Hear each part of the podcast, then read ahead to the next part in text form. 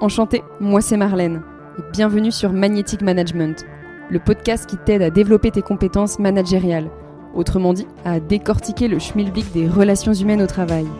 Alors si tu as des gens sous ton aile ou que c'est ton ambition, ta curiosité sera nourrie. Et surtout, si tu aimes casser les codes et comprendre les paradoxes que soulève cette fonction, alors abonne-toi, ce podcast sera ton meilleur allié.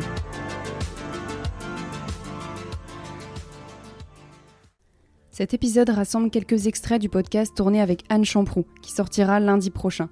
Anne est une ancienne jeune directrice d'un EHPAD, un établissement dans le médico-social pour les personnes âgées.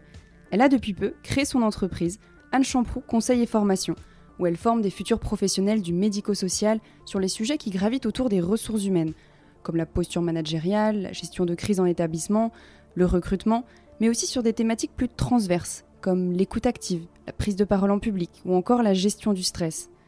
Avec Anne, on va parler de légitimité, car elle avait à peine dépassé les 25 ans lorsqu'elle a été promue, mais aussi de cette importance en tant que directeur d'établissement de guider les gens vers où ils doivent aller et non pas vers où ils veulent aller, qu'une confiance mutuelle n'est possible qu'à travers des limites bien posées, et que ça n'entache en rien la place pour une communication et une écoute bienveillante. Rendez-vous lundi prochain pour écouter l'épisode en entier une, une crise dans, l'établissement. Hein. Il y avait un climat social assez euh, tendu à ce moment-là. Et euh, je me souviens d'une euh, réunion où donc il y avait toute l'équipe de direction. J'avais convié vraiment tout le monde, justement pour créer cet espace de discussion.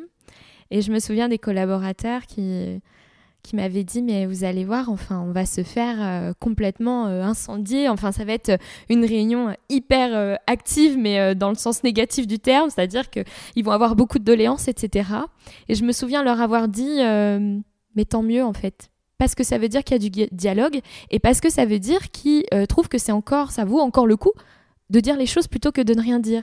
Donc je préfère un dialogue incendiaire plutôt qu'un silence qui rompt le lien avec les équipes